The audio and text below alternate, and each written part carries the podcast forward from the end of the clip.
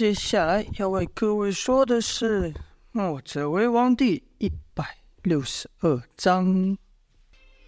却说啊，王离和杨无惧刚开始交手的时候啊，只有招架之功，什么还手之力。为什么王离现在可以断开，应该说先一步断了杨无惧的出招呢？原来王离。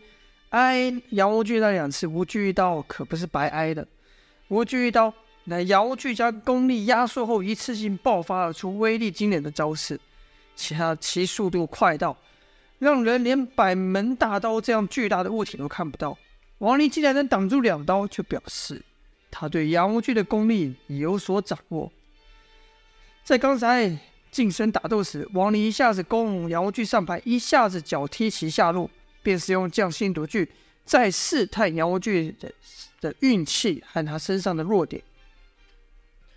可杨无惧曾经叱咤武林，那毕竟他不是寻常的武林人士，不但有一身强悍的护体罡气，且身上的罩门呐、也会随着杨无惧的内息转动而有所变化。但还是让王离探得杨无惧不是毫无破绽的。等杨无惧运功一上身时，尤其是使出。像无惧一刀这样强大的杀招时，他的弱点就出现了，所以王林那一脚才能把杨无惧踢得下盘一软，然后杨无惧一连串的招式，王林都能先一步将其给打转。但王林没有想到，杨无惧会把护身罡气一次的爆发出来，这一下还是把王林给震退了。听王林说，他所使的就是杨无惧所瞧不起的墨家功夫。梁无惧就说：“哼，墨家功夫，尽是些取巧的手段，跟你们所做的事情一样，既想收获天下民心，又不敢大大方方的去抢夺，窝窝囊囊的，还自以为在救世呢。呸！你们不想取天下，就给我滚远点，少碍着旁人来做大事。”王离听到，也不禁想。旁人做大事，他口中的旁人是谁？是儒门的人吗？杨无惧跟着说道：“可怜的家伙，一无所知，连得罪谁都不知道。也好，就这样傻傻的上路去吧。”说完，就把板门大刀举过肩，想要一招把杨王离给了结了。据说王离和杨无惧这仗会如何？分出胜负呢？暂且不提。我们把镜头转到秦瑶这边。秦瑶此时面对四个乌鸦人和南宫少庄的少庄主南宫烈啊，乌鸦人配合南宫烈的进攻，不断的变化方位，想把秦瑶困在其中。南宫烈此时手上的刀虽也是一把宝刀，但毕竟不是他的明艳刀，因为当时在进攻九黎的时候啊，明艳刀。就被闭眼神算九黎四柱的李密给打断，所以呢，南宫烈虽然还是使出一样的明艳刀法，但他那把刀却无法像明艳刀一样凭空生出烈焰，所以明艳刀法的威力是大打折扣。但别忘了，南宫家还有另一个绝学阴冥子这个毒子啊，只要中了一子，顿时就会毒发。可这也要南宫烈人七进秦瑶近身才有机会使出。秦瑶虽然是第一次面对乌鸦人和南宫烈，但早已从童风口中得知他们的厉害。秦瑶的一把大斧舞起来，根本无人敢靠近。鬼斧神工啊！这一招在秦瑶的手中发挥的比王离等人还厉害。南宫烈虽然以一招烈火焚日，从中挥出密集的刀法。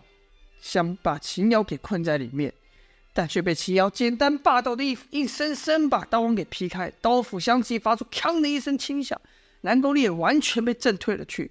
秦瑶本想乘胜追击，先结果了南宫烈，可乌鸦人却同时进攻，手上的刀有攻秦瑶上路，也有攻他中路下路的，秦瑶不得已只得先放过南宫烈的小命。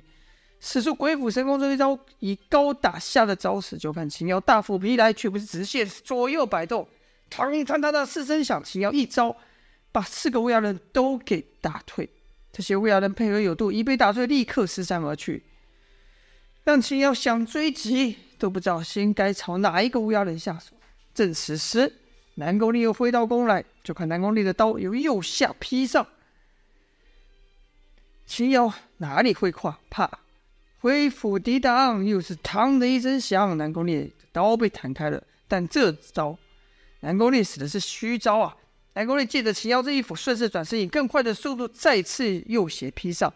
这一下是借力打力，力量更快，速度力量更大，速度更快，而且是打在了秦瑶的腹背上，便将秦瑶手中的利斧给带过去。南宫烈心想：机会来了，大叫：“吃我一指！”可那子还没等碰到秦瑶，就感到一股凌厉的劲风压来。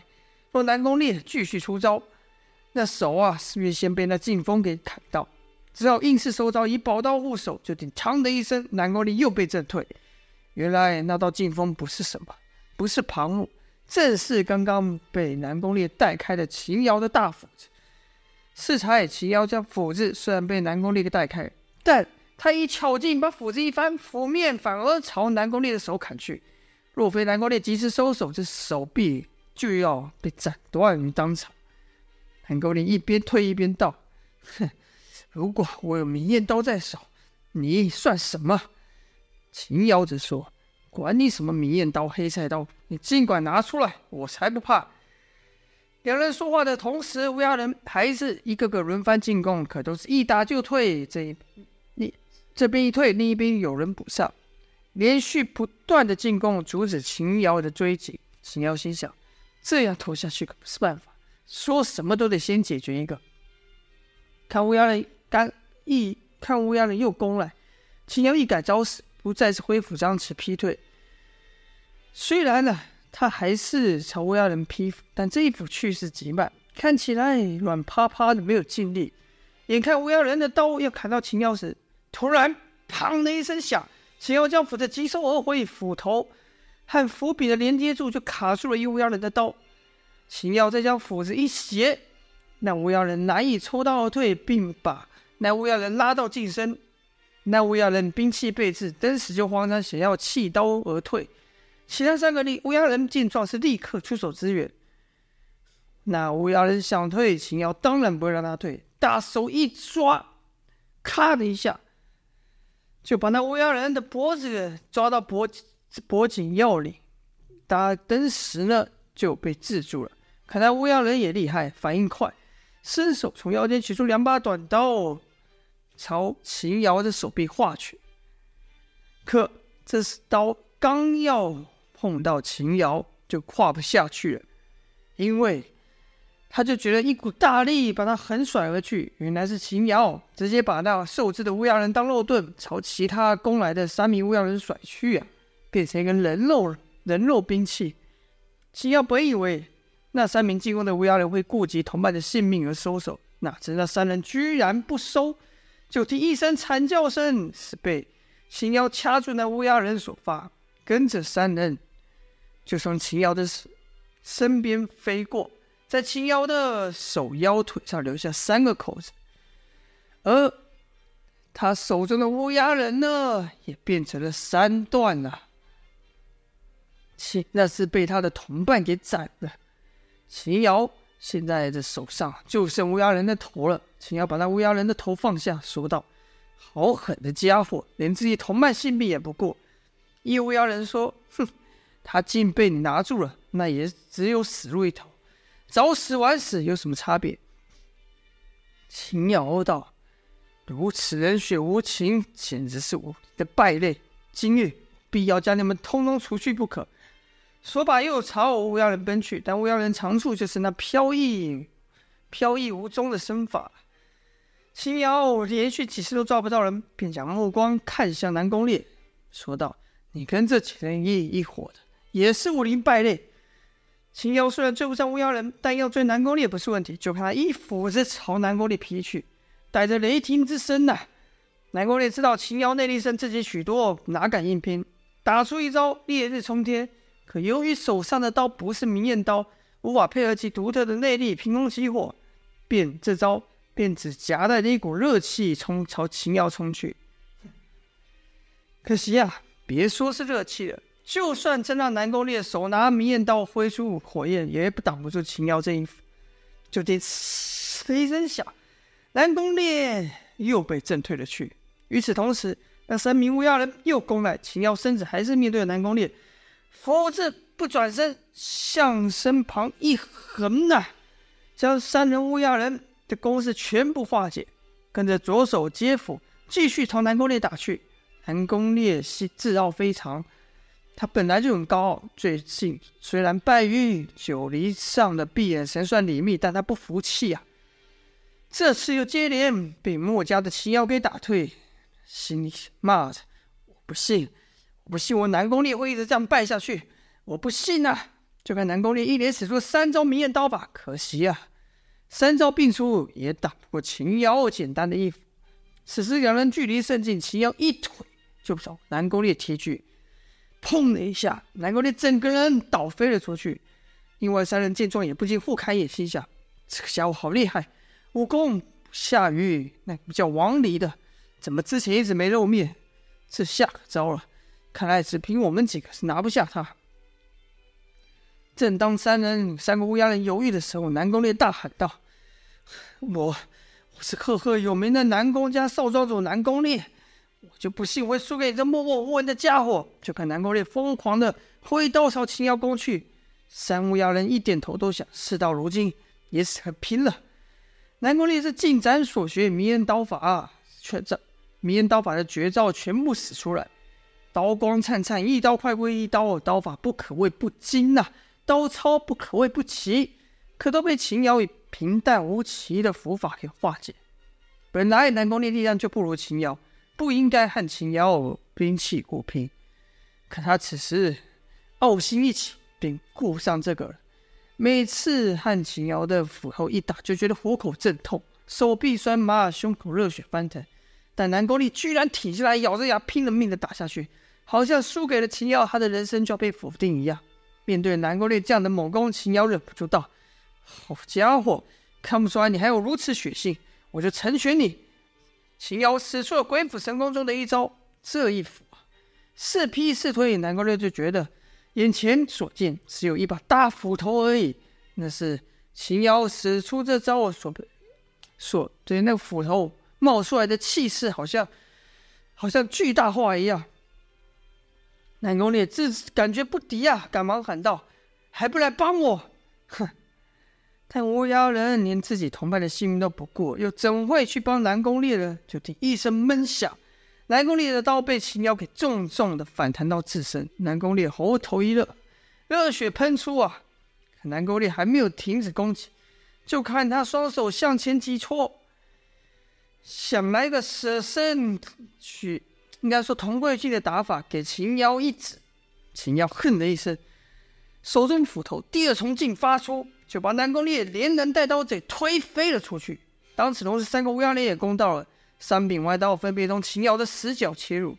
秦瑶收斧，使出墨守成规的防守招式，把乌鸦人攻势全部化解，同时连削带打，给了我乌鸦一个乌鸦人一斧。那乌鸦人痛叫一声，惨倒在地啊！好，秦瑶对南宫烈这一仗。究竟胜负如何呢？暂时卖个关子，再说另外这一边，另一个战场，莫问对上八名乌鸦人啊，而且势势凶险。这这八个乌鸦人是接连都攻击来个车轮战啊，可都被栾树以墨守成规给挡下。但危险的是，乌鸦人当中有一个人功力特别高，而且出手快如电。这人呐、他不独自进招，也不配合他人。而是趁着其他乌鸦人攻击时，冷不防的闪电出手。栾树一开始没料到这人武功的这个人的存在，被那人偷袭成功，腿上中了一刀。那人的目的就是要先夺去栾树的行动力，这样其他人攻击时，栾树就更不好逃跑开了。可惜啊，他小看了栾树。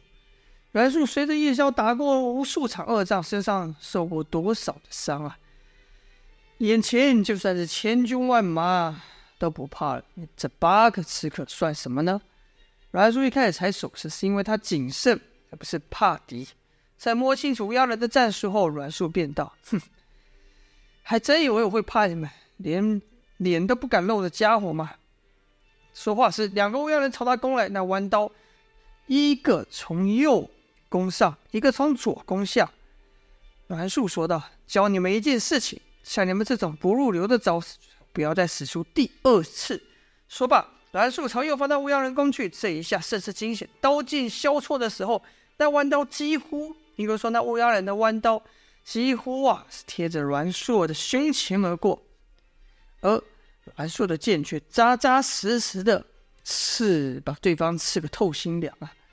打倒那乌鸦人后，阮硕一个后仰，蜈蚣剑突然伸长，变化成鞭，朝另外一个来袭的乌鸦人打去。这一下变化可太快了，那乌鸦人根本反应不及不及啊，就被蜈蚣剑给刺到，而。那名武功较高的乌鸦人就喊道：“这样不行，得使十方云舞曲。”听那首领号令，六个乌鸦人竖笛聚在一起，而后同时急速转身，六人便就像化成了六个刀圈呐、配合的甚是巧妙。六把刀居然都没有碰在一起，像是一个巨大的刀暴风一样朝栾树飞来。栾树心想：这招式看起来可怕。但六人聚在一起，行动不易。我不与其冲突，闪过不就得了？刚想移动，却觉得脚下脚下一紧啊！原来是刚刚被蜈蚣鞭刺倒那乌鸦没死，从怀中甩出绳索，套住阮硕的脚，跟着那乌鸦人猛力一拽，说道：“给我倒下吧！”想把阮硕给拽倒啊！阮硕当机立断，立刻里一脚踩住绳索，同时挥剑下削。可就这么一会儿。那个乌鸦人所举所抡起的弯刀风暴便来到他面前。阮硕心想：我若以一剑之力去击倒他们六个，肯定吃亏，还得先避其锋。阮硕才刚后退，那六人就以更快的速度散开，然后在六个方位把阮硕给围围住，而后又快速的以刀旋身朝阮硕聚合而来。好了，这就是本章的内容了。阮硕如何要力敌这群刺客呢？就待下回分晓，感谢各位的收听。